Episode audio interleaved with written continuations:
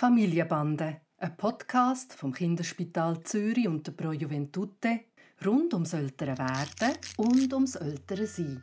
Heute zur Frage, ab wann versteht ein kleines Kind den Begriff «heute» und «morgen»? Hi Papi. Hoi Noah. Sag mal, haben Kinder im Alter von Tanja, also er ist ja jetzt anderthalb, ein Verständnis von der Zeit?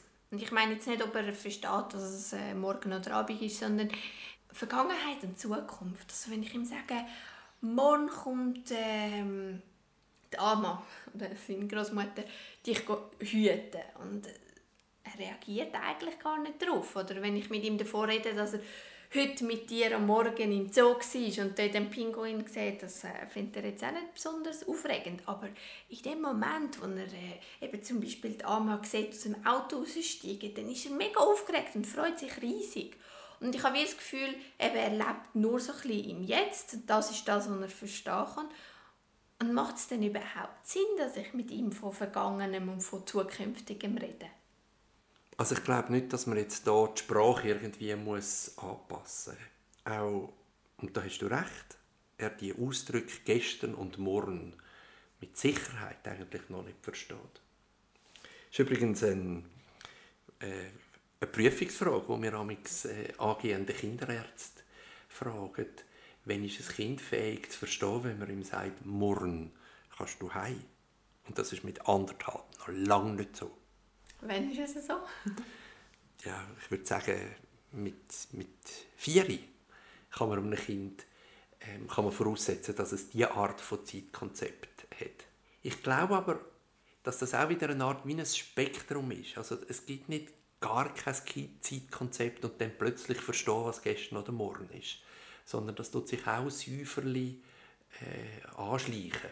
Also du kannst zum Beispiel einem Kind sagen, noch einmal schlafen und dann, dann gehen wir in die Ferien. Und ich würde jetzt sagen, ein anderthalbjähriger versteht das auch noch nicht, aber es ist irgendwo zwischen ihnen, weil es wie mit einem Erlebnis verbunden ist.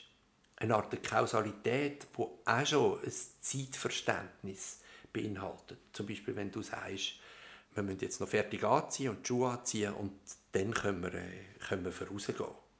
Das ist auch schon eine Art des Zeitkonzept. Ja, das macht Sinn.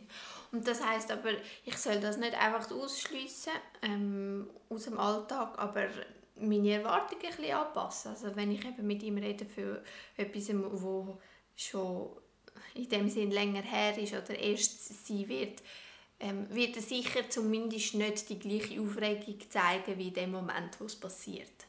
Genau, und ich glaube, man sollte dann nicht enttäuscht sein, dass wenn er dann äh, keine vordergründige Erinnerung hat an etwas, was er vielleicht einen Tag vorher erlebt hat, dass das nicht irgendwie Eindruck gemacht hat für ihn, sondern es ist wie im, im, im Hier und Jetzt und macht dann einen tiefen Eindruck für ihn, wo irgendwo auch noch bleibt und nachhalt, aber es ist nicht abrufbar in dem Sinn, dass er sich sagen kann, ah, das war dort und jetzt ist es nicht mehr und jetzt sind wir an einem anderen Ort. Das geht sicher noch nicht.